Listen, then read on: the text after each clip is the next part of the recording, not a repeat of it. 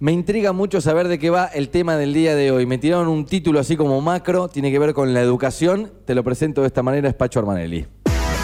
Viene, se acerca, te mira, te sigue, no te deja. No te deja. Es información. Es actualidad. Es opinión. Es noticia. Es el tema del día. Tema del día. En segundos afuera. Bienvenido nuevamente, Pacho, ¿cómo andamos? Hola chicos, ¿cómo andan? ¿Todo bien? Saludos a la Bien. gente que se sumó después del pase. Sí, el tema macro es educación, como para bajarlo un poco. Dale, a ver. Hoy es el Día Internacional sin faltas de ortografía. Uy, qué complicado que era eso. Aprendí mucho. Le mando un gran saludo a Monecha Alvariño. No sé si estará escuchando este programa, pero era la profe que me corregía en lenguaje periodístico. Cuando fui a estudiar tenía muchos problemas de ortografía. Aprendí mucho en la facultad. Nunca es tarde. Mirá, no, siempre es. Terrible las faltas de ortografía que tenía. Siempre se está día. Bueno, y aparte de eso, hace pocos días atrás se dio a conocer un informe del Observatorio de Argentinos por la Educación Sí. que indica que menos de la mitad de los alumnos llegan a sexto grado con los conocimientos necesarios. Ah, lo leí como título el otro día en un último momento y me quedé así como Bueno. atormentado un poco. Bueno, eso es a nivel nacional. Por supuesto, como todo lo que sucede a nivel nacional, es un promedio. Buenos Aires está por encima de Claro, es como la inflación. promedio. O sea, el, el Claro. 100 es un promedio. Pensé Esto es más grave. Pensé exactamente en lo mismo. El promedio nacional es 43, la provincia de Buenos Aires no está tan mal en ese sentido. Hay provincias como Corrientes, Catamarca y Chaco que sí están bastante más complicadas en ese sentido. ¿Cuál es la investigación? Bueno, los chicos empiezan primer grado. Cuando llegan a sexto, Que vendría a ser el, el grado de egreso de la primaria. de la primaria, son seis años de primaria. El 92% de los chicos llegan en tiempo y forma en la primaria, cosa que no sucede en la secundaria, que llega solo el 52% porque hay mucha deserción, mucho desgranamiento. Cuando a sí nivel llegan es a terminar. Sí, llegan. Después hablemos del nivel en otro, en otro punto. Bueno, exactamente. El- esa es la otra evaluación. En las pruebas a aprender que se hacen en sexto grado, que O sea, reflejan. es- pará, pará que te voy deteniendo en los datos. Sí. La mitad de los pibes no terminan secundario hoy. el solo el 52% de los chicos en nivel secundario llegan en tiempo y forma Ah, ok. a- que hacen los cinco año. años. Bien. Lo- Exactamente, los seis años de secundaria son seis de primaria, Seis, de secundaria. El 52% en secundaria llega en ese periodo a ese lugar. Lo terminan de manera regular, digamos. Bueno. Meten, como era antes, los cinco años. Exacto. De primero a quinto, Bueno, ahora son seis. Uno de los motivos por los cuales se creó esta educación secundaria profesional que presentamos hace poquitos días atrás tiene que ver con eso, con que en la pandemia hubo una deserción muy grande, hubo un desgranamiento muy grande y hay que recuperar a esos chicos de alguna manera. Esta es una de las propuestas que se está dando. Digo, están estos números, pero también hay un trabajo para intentar revertir Claro. esta situación. Y un poquito por ese lado va la entrevista de este día. Ante estos números, ante esta realidad, decidimos entrevistar a la inspectora regional de educación, que es Ana Lidia Marinsevich, que en este momento se encuentra justamente en una reunión que tiene que ver con la gestión curricular de la provincia de Buenos Aires, para indagar acerca de cuáles son las estrategias que se piensan a futuro para intentar revertir estos números o al menos mejorarlos un poco. O sea, el número alarmante, repetimos, ya hablamos de la deserción en el secundario, de la primaria, de los chicos que van de primero a sexto, es que no llegan con el nivel educativo que deberían llegar. Con los aprendizajes necesarios de acuerdo a lo que indican las pruebas aprender, que se dan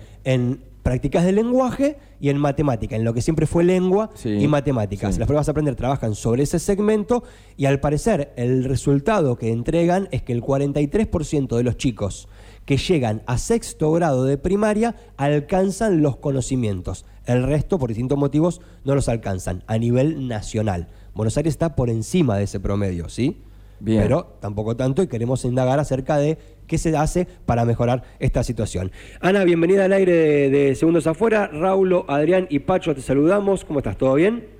Hola, ¿qué tal? ¿Cómo les va? Bueno, en primer lugar, muchas gracias por interesarse por el tema y muchas gracias también, Pacho, especialmente a vos, por la insistencia. Eh, el plan B era un, un audio, pero la verdad es que es un tema muy interesante y muy complejo para ser explicado en dos o tres minutos nada más. Así que eh, buenísimo que podamos conversar sobre esto. Bueno, muy bien. En principio, ¿a vos qué te sucede cuando te encontrás con estos estudios, cuando se dan a conocer estos estudios? Eso por un lado, y por otro lado, ¿qué se intenta realizar para que esto se revierta un poco o se mejoren al menos los resultados? Bueno, en realidad la provincia de Buenos Aires tiene su propio proceso de, de evaluación. Lo hemos llevado adelante eh, en- a, a partir del año 2022 eh, en, toda, en toda la provincia, en el nivel primario, en alumnos de tercero y de sexto. y son pruebas escolares. A diferencia de las pruebas estandarizadas, como la que mencionaban recién, eh, esta es eh, una tarea que entiende a la evaluación como parte de un proceso que tiene que ver con la enseñanza. El nivel primario, el secundario también, eh, tiene entre sus contenidos, digamos, sus compromisos de enseñanza, eh, también el hecho de poder eh, transitar una prueba. También eso tiene que enseñarse en la escuela. Nadie llega sabiendo enfrentar una prueba. Y esa, esa tarea en realidad implica un trabajo antes, durante la prueba y después de la prueba y tiene como objetivo, en el caso de las pruebas escolares de la provincia de Buenos Aires, eh, primero eh, aportar eh, espacios de reflexión sobre la enseñanza, porque aquí hay un precepto, digamos, que ordena toda la tarea. Se evalúa lo que se enseña y eso implica hacernos cargo del contexto. No negamos que la no presencialidad, que fue eh, bueno, una condición necesaria en principio para defender la vida, ni más ni menos, ¿no? Y ni siquiera de alumnos, docentes, los que están dentro de la escuela, sino del impacto que supone el sistema educativo funcionando en el marco de una pandemia, la cadena de contagios, de eso hablo, las familias. ¿Sabes, Analia, que te, te, interrumpo en eso porque me, parece, em, pero fundamental la, el análisis que acabas de hacer, porque uno dice, bueno, te iba a preguntar por las causas ¿no? de, estos resultados, en algún momento del bajo nivel eh, educativo de, los chicos, y siempre pensé en los chicos, y no había pensado también en que los grandes y los, los, los que enseñan tengan parte de la responsabilidad también de este bajo nivel. No, eh, a nosotros eh, los resultados de las pruebas escolares de tercero y sexto en el nivel primario del año pasado eh, por supuesto, desde la consideración eh, que, la prueba no irrumpe, no, llega de golpe y se mete en un aula como sí pasa con las, con las estandarizadas, como las aprender, eh, sino que forma parte de un proceso que es construido también con aquello que es necesario para poder enseñar. Por ejemplo, las pruebas, en el caso de prácticas del lenguaje, se se instalaron sobre la base de lecturas y escrituras alrededor de libros de cuentos. Esos libros de cuentos los eh, garantizó el eh, Estado en cada una de las escuelas. Es decir, que cada chico y cada chica de tercero y de sexto había tenido y tenía el día de la prueba, trabajó antes con ese libro, lo tenía arriba de su mesa, a la hora de llevar adelante la prueba y continuó ese trabajo después. Esas pruebas así entendidas, en donde no hay sorpresas, en donde hay un proceso de trabajo que incluye a quienes enseñan y también a quienes conducen las escuelas, a los equipos directivos, que promueve la reflexión sobre la enseñanza, que como te decía recién, no, no irrumpe y tampoco se vincula con la calificación. No es una prueba que, que lleve una calificación que mm, resuelva una definición en relación a la promoción.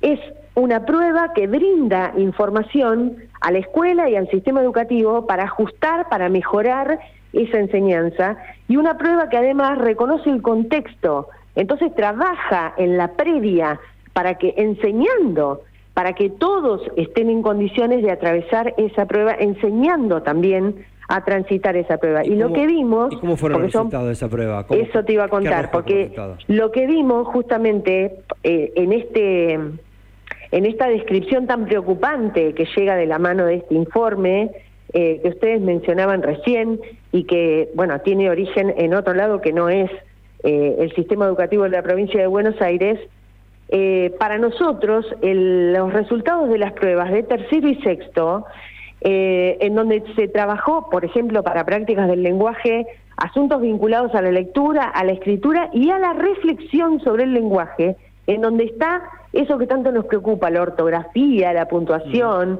pero también eh, la posibilidad de identificar quién dice, ¿no? ¿Quién es el que está hablando? Comprensión de texto, claro.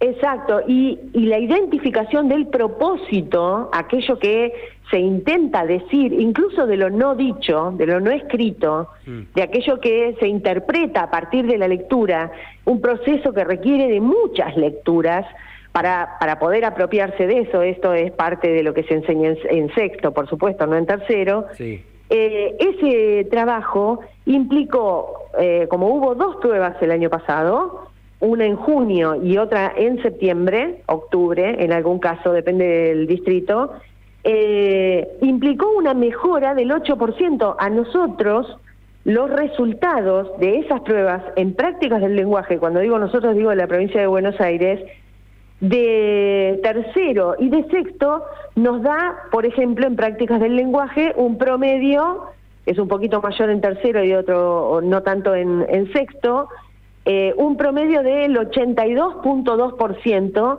de eh, resultados, eh, lo que nosotros llamamos satisfactorio o avanzado.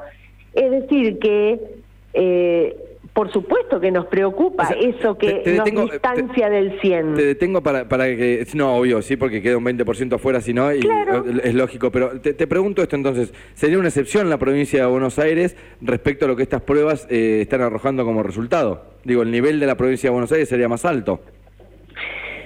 Sí, lo que pasa es que estamos comparando cosas diferentes, porque ya te digo, la prueba aprender de la que ustedes hablaban Sí. es una prueba estandarizada.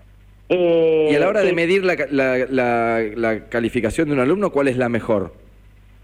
Para nosotros, indudablemente, es una prueba que se instala en, en una secuencia de trabajo que comienza mucho antes del día de la prueba. Bien. Es muy potente pensar el día de la prueba, los chicos resolviendo, pero en realidad hay un trabajo tanto más potente anterior y posterior también, porque los resultados de la prueba también implican un análisis de condiciones y una, hoy te decía, ajuste, eh, o sea, ajustar, ¿no? Tomar nuevas decisiones en función de los resultados. En el caso de matemática, eh, el, el resultado de las dos pruebas del año pasado, promedio entre tercero y sexto, es del 80 por eh, 80,6, bueno, el 80%, el 80%. Por eso nos preocupa eso que nos distancia del 100, porque eso tiene nombre, tiene Claro. cara, tiene historia y nos preocupa también eh, la sobredad, porque cuando hay repitencia, eh, cuando se genera esa sobriedad, cuando un chico queda desfasado de su propio grupo, o eh, aun si se sintiera cómodo en el grupo, arrastra esa sobriedad al nivel secundario y el pronóstico es preocupante, es preocupante. Entonces, intentar resolver, por eso es tan interesante la discusión que se dio, pero se va a seguir dando en torno a qué arregla la repitencia. Yo soy una convencida de que ni repetir ni promover resuelven asuntos este, mágicamente.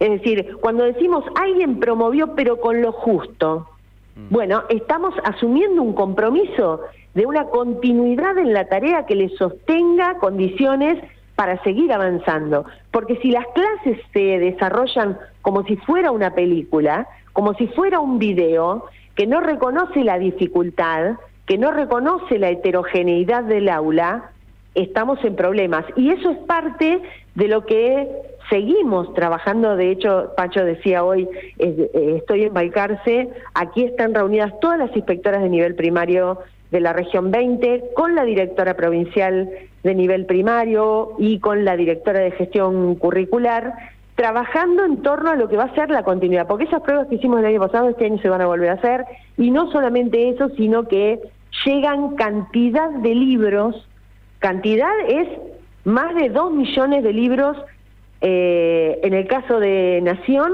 o sea, la Nación a la provincia de Buenos Aires, a las escuelas primarias distribuye más de dos millones de libros y casi dos millones de libros más distribuye la provincia de Buenos Aires. Son libros de estudio, lo que hubiéramos llamado manuales en Sí. otro momento, y libros, eh, obras literarias, porque sin libros estamos No, no, complicados para estamos, enseñar a estamos, leer. estamos de acuerdo que es muy importante y es muy importante el aporte del gobierno de la provincia. El tema que después los chicos, si no comprenden el texto que hay en ese libro, eh, es muy difícil. Ana, te, te hago esta pregunta en particular, corregime si me equivoco. Eh, entiendo que estás en la línea de, viste que en un momento como todo tiene una grieta, se, se armó la grieta de a plazo sí, a plazo no, con respecto a lo que era la, eh, digamos, la enseñanza y, y de cómo tomarle pruebas a los chicos. Entiendo que estás en la línea de que, decías recién, promover o la repitencia y demás, eh, no sería una solución para que el chico se interese por la educación, ¿no? O que preste más atención o mejorar su educación. ¿Estoy bien rumbeado? Sí, lo que digo es que eh, a veces suponemos que promoviendo se resuelve un problema o Sí. repitiendo se resuelve un problema. Y los problemas de la enseñanza requieren de soluciones bastante más complejas que eso. Yo no puedo hacer de cuenta que no pasó lo que pasó. Cuando tomo la decisión de una repitencia, también asumo un compromiso de eh, acompañar esa trayectoria, que ya recorrió ese camino, pero que evidentemente así recorrido no sirvió para asegurar que aprendiera lo que tenía que aprender y nosotros no estamos para auditar conocimiento, nosotros estamos para hacer posible que los chicos aprendan. Claro, no tiene Y que ser un castigo, o sea, tiene que haber un acompañamiento. Exacto. Al contrario, si ese chico no pudo aprender, tiene que haber un acompañamiento particular por sobre los otros que quizá tienen más facilidad o, o llamarle como quieras, pero que claro, o sea, no tiene, antes era una especie de castigo, che, repetí de año. Exacto. Y uno decía, bueno, se enciende la alarma del pibe y dice, bueno, el año que viene me tengo que poner las pilas y demás en lenguaje de, de jóvenes. ¿Por qué? Porque repetí. Y, en ese caso, cuando decís que lleva un laburo mucho más profundo, imagino que se estará trabajando en eso. Cu- ¿Cuál es, a grandes rasgos, porque entiendo que es un, desarrollo que podemos estar hablando una hora y media, Ana, pero digo, ¿en, en qué ponen el, punto fuerte ustedes como para que un chico que hoy va al colegio no le dé lo mismo repetir o no repetir, digamos, que tenga un, cierto grado de responsabilidad ante los contenidos? Bueno, nosotros no depositamos este, toda la responsabilidad en, en los alumnos, porque ahí también hay una discusión profunda eh, y para nada novedosa. No estamos inventando la pólvora. Esto lo discutíamos también con si la secundaria tenía que ser obligatoria, obligatoria. Esa obligatoriedad quedaba depositada sobre los hombros de quién, porque hay todavía muchas escuelas que o, o actores institucionales que suponen que basta con abrir la escuela, acá estoy, esta, esta es tu escuela, acá estamos los profesores, vení, pero si no viene, lo tengo que ir a buscar. Y eso está eh, escrito en una resolución del 2012, pero es nuestra responsabilidad, la de quienes tomamos eh, voluntariamente eh, lugares en la conducción del sistema educativo y lo voluntario pasa también por un director de escuela. ¿eh? Eh, nadie está obligado a ser director. Y eh, cumplir con esa normativa, en principio asegurar la asistencia. Bien. En segundo lugar, eh, por supuesto, observar muy de cerca la enseñanza. Los resultados de estas pruebas eh, nos sirven para reorientar. La llegada de materiales nos sirve para reorientar. La extensión de la jornada en primaria, sea a través de la jornada completa, no estoy hablando de algo que suceda únicamente en región 20, claro. Eh, la extensión de la, de la jornada en primaria, tanto sea de la jornada completa o de las 25 horas semanales, que popularmente se conoce como la quinta hora, es también más oportunidades para aprender. Eh, y en eso, la región, por ejemplo, el distrito de Necochea, Sí. eh, con las escuelas que hemos propuesto para la extensión de jornada, con más tiempo para enseñar y más oportunidades de aprender, estaríamos alcanzando este año más del 50% de las escuelas primarias de Necochea con algún formato de extensión de jornada, o sea, la jornada completa o la de 25 horas semanales. Y casi el 60% de las escuelas primarias en la región. Son pasos importantes y en el nivel secundario, que es hoy por ahí mi eh, desvelo, Sí. en el nivel secundario, eh, también se van a llevar adelante este año pruebas escolares, como las que hizo primaria, en secundaria y detenidas específicamente sobre prácticas del lenguaje, porque nos parece que ahí está el problema más grande que obstaculiza también después la apropiación de conocimientos de otras Claro, o áreas. sea, la comprensión de texto, digo, es tanto para biología, para sociales. Si uno no Exacto. comprende lo que está leyendo, es muy complejo poder aprender todo el resto. Eh. Ana, me voy un poco más aliviado de que comienzo de la nota, digamos que los resultados eh, que, que nombraba un poco Pacho, que, que compartíamos del informe, no tienen mucho que ver con provincia de Buenos Aires. Eh, decías que te, te preocupa un poco la, la- la parte secundaria. Eh, cuando, cuando leo un título de que los pibes hoy tienen bajo nivel a la hora de dar un, un filtro o un- una prueba de ingreso a la facultad, digo, ¿están así? ¿Eso pasa en provincia de Buenos Aires? ¿El nivel es bajo o a vos no te preocupa tanto? Eh, no, yo creo que eh, sí, efectivamente hay mucho por hacer en el nivel secundario y en realidad eh, esto que fue noticia hace poco tiempo de quieren que no haya más repitencia Sí. en secundaria a través de la propuesta de reforma del- de adecuación o de actualización en realidad del régimen académico es parte de un proceso que también interviene sobre qué se enseña en la escuela secundaria, necesitamos discutir eso. Hay una especie seguimos- de mea culpa, ¿no? De parte del educador. No, es que seguimos con formatos que se parecen a cuando yo pasé por la escuela secundaria, tengo casi 57 años. Claro. Entonces, necesitamos discutir el diseño, necesitamos también eh, discutir el régimen académico porque efectivamente hay cosas que, que no están funcionando bien en lo que tiene que ver con el modelo organizativo de secundaria.